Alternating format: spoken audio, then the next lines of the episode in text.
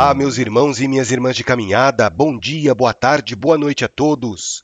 Sejam muito bem-vindos a mais um episódio desse podcast que fala sobre Umbanda, espiritualidade, mediunidade e poesias transmitidas pelos nossos queridos guias espirituais. Hoje eu quero dedicar esse episódio para passar para vocês uma visão mais africanizada dos cultos que vieram aqui para o Brasil e que mais tarde ajudaram a construir tanto a Umbanda quanto o Candomblé. Eu vou tentar passar para vocês a visão dos orixás sob a ótica africana. Bom, eu espero que eu consiga fazer isso, né? Que eu consiga passar para vocês pelo menos uma ideia de como os povos africanos antigos enxergavam essas divindades. Meu nome é Evandro Tanaka, eu sou médium umbandista e um apaixonado por esses assuntos que falam sobre espiritualidade.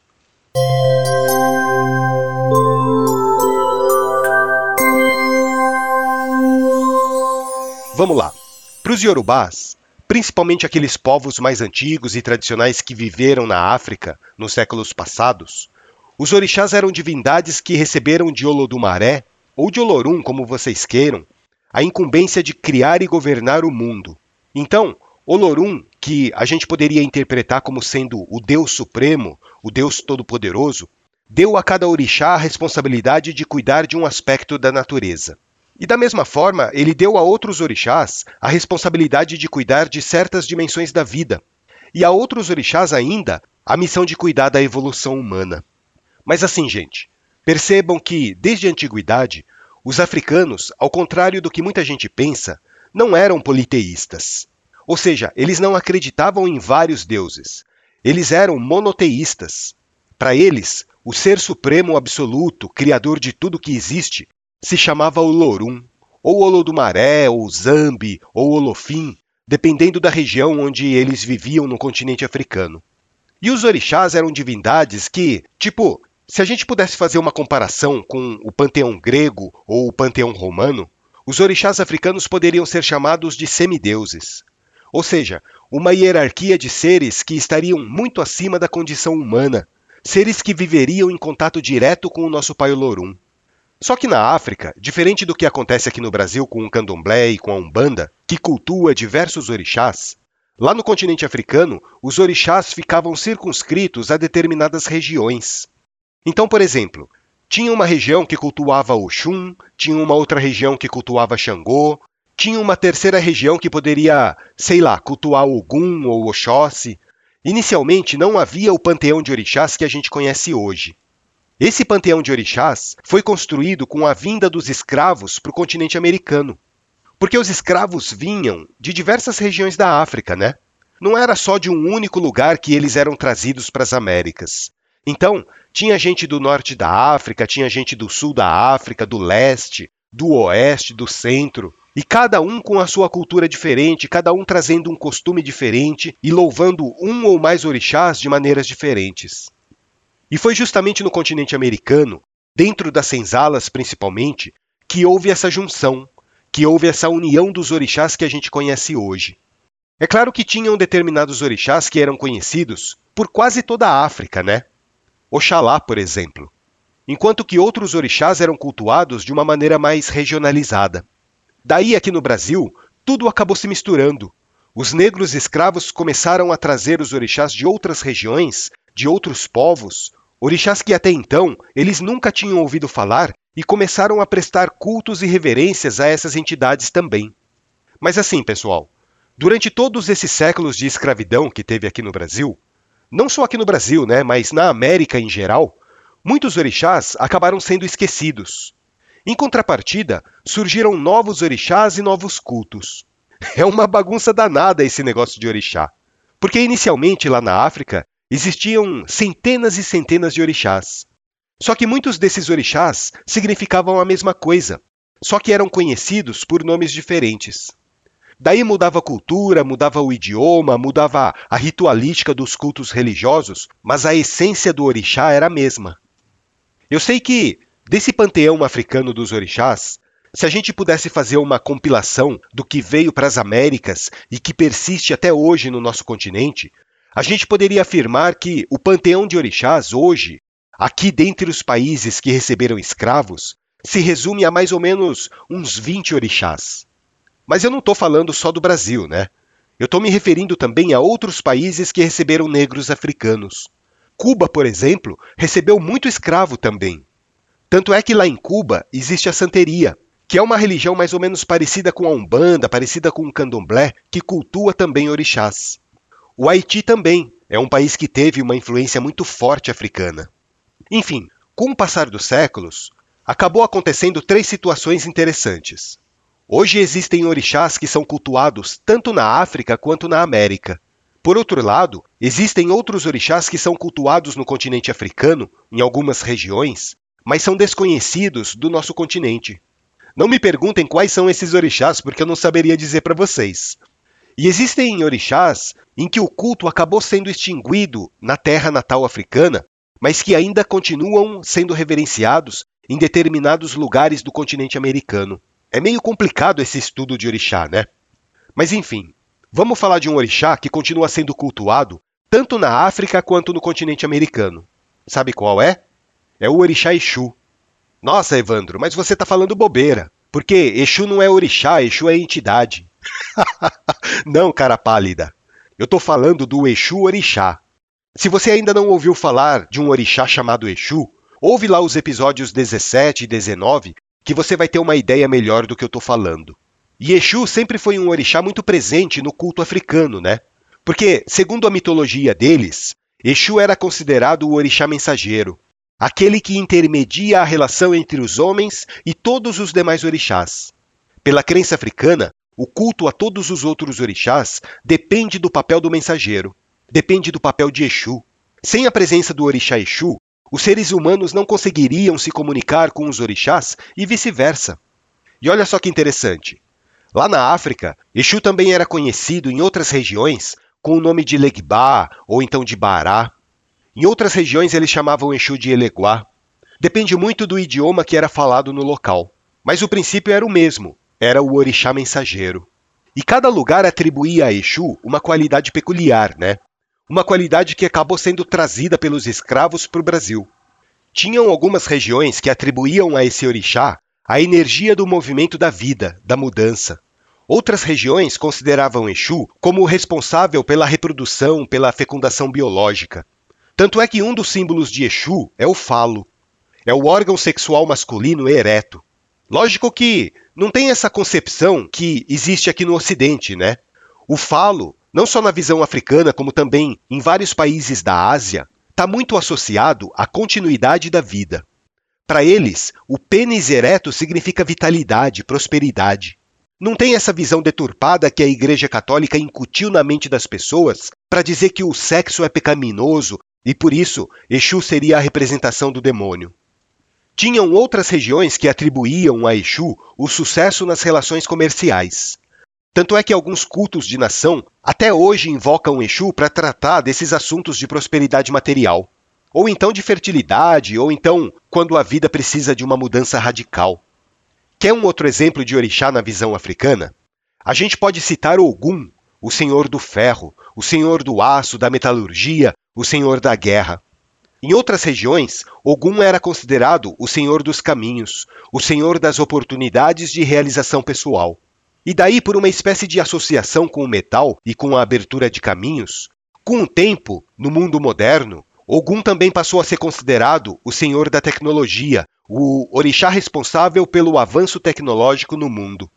Só que no mundo antigo, naquela África arcaica da Idade Média, Ogum era considerado, em algumas regiões, o orixá da agricultura, o orixá da caça, da pesca, das atividades essenciais à vida do ser humano. Percebam que, coincidentemente, a gente já poderia atribuir a Ogum naquela época, respeitando aqueles conhecimentos limitados que eles tinham, como sendo o orixá da tecnologia, né? Porque pensa comigo, para pescar, para caçar, para plantar, existe a necessidade do homem produzir ferramentas. E essas ferramentas, se antes eram feitas de madeira e de pedra, com o tempo passaram a ser feitas de metal. Daí o porquê da associação do orixá Ogum a esse tipo de atividade. E tinham outros lugares da África que associavam a caça e a pesca não a Ogum, mas a um outro orixá chamado Oxóssi, que também era conhecido como Odé, o grande caçador. E haviam outros orixás africanos ainda com nomes diferentes que também cuidavam dessas atividades. Elinré, por exemplo, era um orixá. E Baulama, Logunedé, tinha também um orixá que se chamava Otim. Todos esses orixás, na cultura africana antiga, eram considerados os senhores da vegetação e da fauna. Mas, acima de tudo, eles cuidavam da sobrevivência do ser humano por meio do trabalho. Tinha um orixá lá na África que se chamava Okô. E esse orixá, junto com Ogum, cuidava da atividade da agricultura. Só que o orixá Okô acabou sendo esquecido no Brasil. Ele deixou de ser cultuado no nosso país.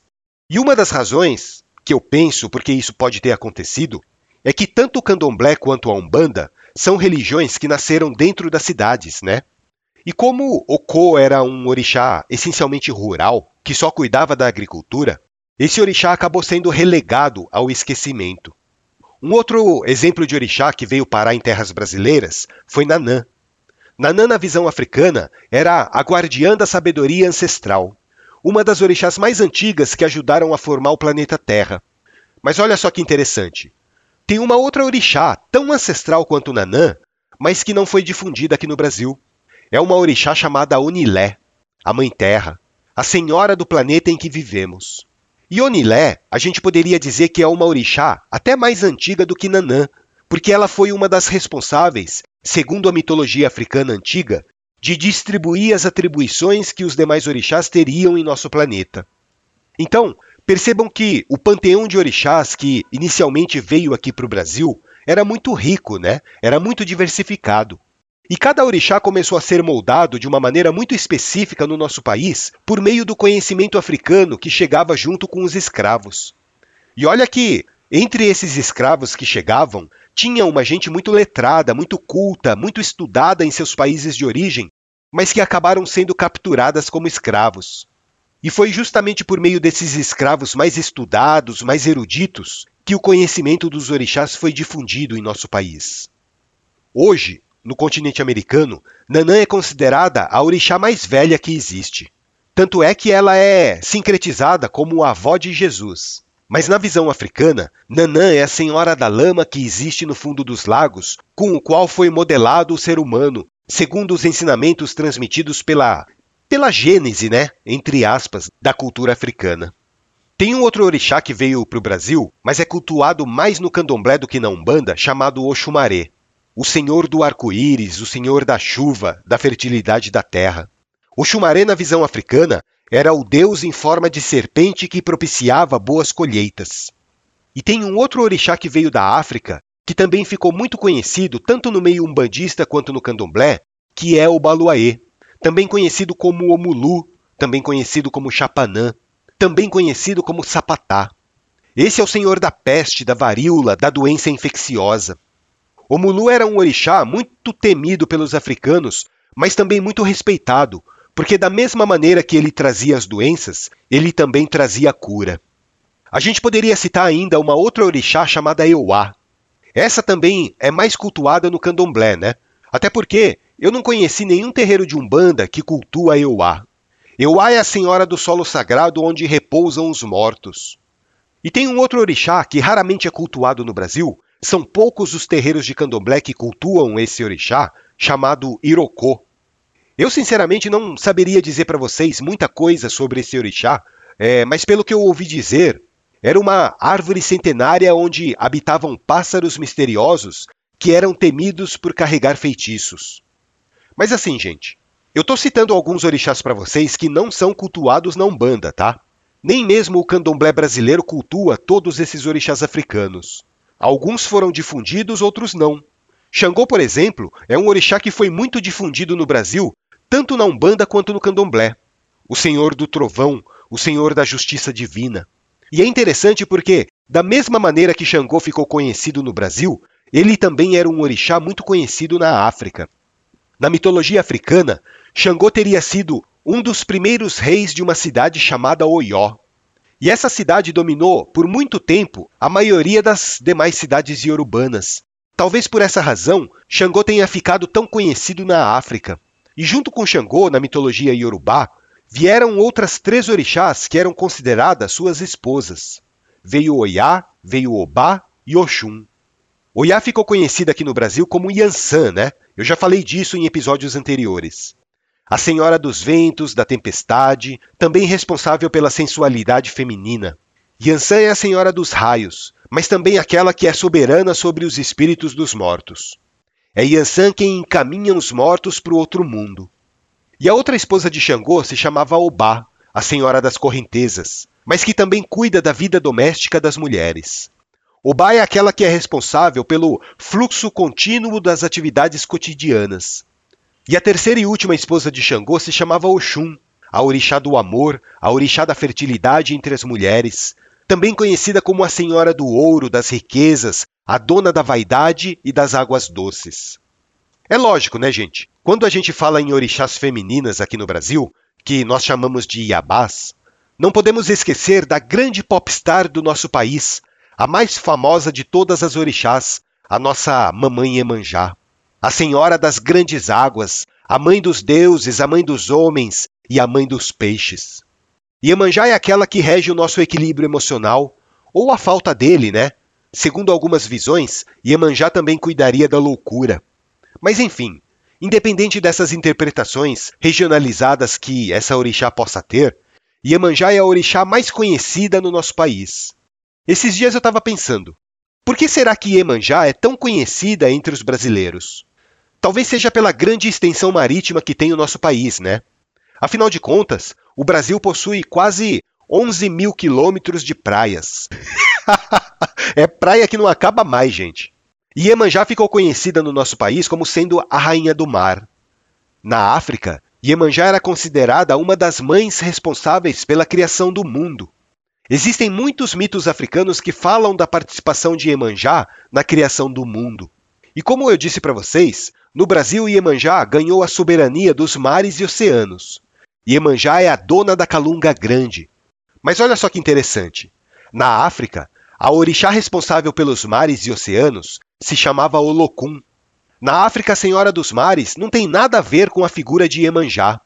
Era uma outra Iabá com um nome totalmente diferente. Só que por alguma razão, Olokun se tornou uma orixá quase esquecida, tanto no Brasil quanto em Cuba.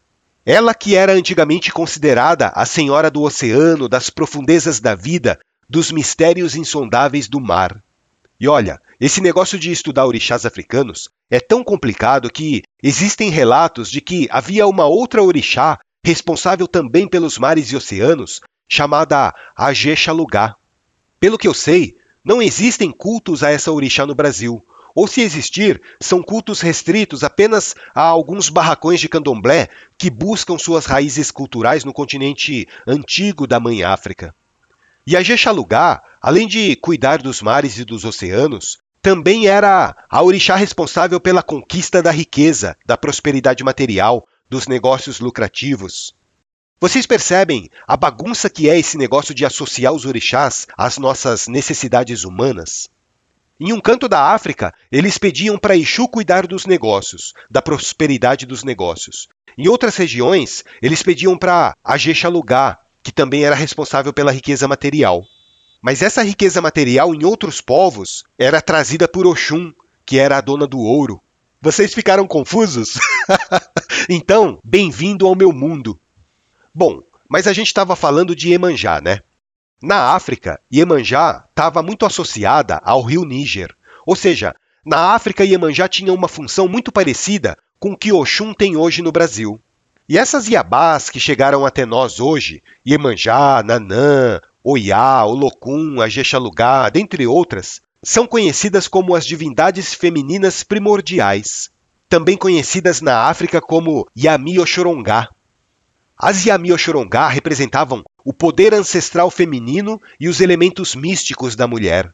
São as mães ancestrais da humanidade que possuem todo o conhecimento e, por isso, também são consideradas como as senhoras do feitiço, as grandes mães feiticeiras. Então é isso, pessoal. Eu tentei passar nesse episódio uma visão um pouco mais abrangente de orixás para vocês, para fugir daquela visão estreita e estereotipada que muitos umbandistas têm sobre orixás, né? Porque, apesar de nós sermos umbandistas, nada impede que a gente busque conhecimentos em outras culturas. O candomblé é muito rico nessa história de orixás. Nós precisamos ser como a nossa religião, como a Umbanda. Nós precisamos agregar conteúdo. Da mesma maneira que a Umbanda absorveu conceitos e ensinamentos de outras crenças religiosas, a gente também precisa buscar conhecimento em outras vertentes para fazer crescer a Umbanda que existe dentro de nós. E nada melhor do que o estudo para que isso aconteça, né? Então, vamos continuar estudando, vamos continuar pesquisando, vamos continuar desenvolvendo a nossa asa do conhecimento, da mesma maneira que nós nos esforçamos para desenvolver a nossa outra asa, que é a asa do sentimento. Afinal de contas, é apenas isso que importa nessa vida: adquirir conhecimento e lapidar os nossos sentimentos. É só isso que a gente vai levar para o outro lado quando fizermos a grande passagem. Espero que vocês tenham gostado desse nosso bate-papo rápido que fizemos sobre orixás, tentando dessa vez passar uma visão um pouco mais africanizada. É sempre bom nós ouvirmos outros entendimentos sobre aquilo que nós já sabemos, né? Ou que nós pensamos que nós sabemos. Porque ouvir o ensinamento do outro vai agregar mais riqueza àquilo que nós já temos. E eu procuro muito ouvir o ensinamento das outras pessoas. Gratidão, pessoal, por estarem acompanhando o podcast. Se vocês curtiram o que eu falei até aqui, ouçam os outros episódios que a gente já gravou. Continuem acompanhando os nossos próximos episódios, que a gente ainda tem muita coisa para falar sobre orixá, sobre entidade, sobre mediunidade, sobre umbanda de uma forma geral. Compartilhem o Alma de Poeta com outras pessoas que também estejam buscando a espiritualidade. Me ajudem a difundir esse conhecimento para outras pessoas que têm vontade de aprender. Se vocês ainda não sabem, o podcast Alma de Poeta está presente nas principais plataformas de áudio. Você pode encontrar a gente no Deezer, no Amazon Music, Spotify, Google Podcast, Apple Podcast, YouTube. Se você quiser acompanhar algumas postagens nas redes sociais também, pode procurar a gente no Instagram, pode procurar a gente no TikTok. Sempre eu vou tentando colocar alguma coisinha por lá também. É lógico que no Instagram e no TikTok vocês não vão ouvir os episódios completos, né? Porque nas redes sociais o tempo de duração dos vídeos é muito limitado. Eu não tenho a liberdade de falar tanto tempo quanto eu gostaria, e eu acabo selecionando o que eu acho mais relevante para compartilhar com vocês. Mas está sendo uma experiência bem legal por enquanto. Bom, pessoal, já falei demais. Um grande abraço para vocês, que o nosso Pai Oxalá abençoe a todos e até o nosso próximo encontro.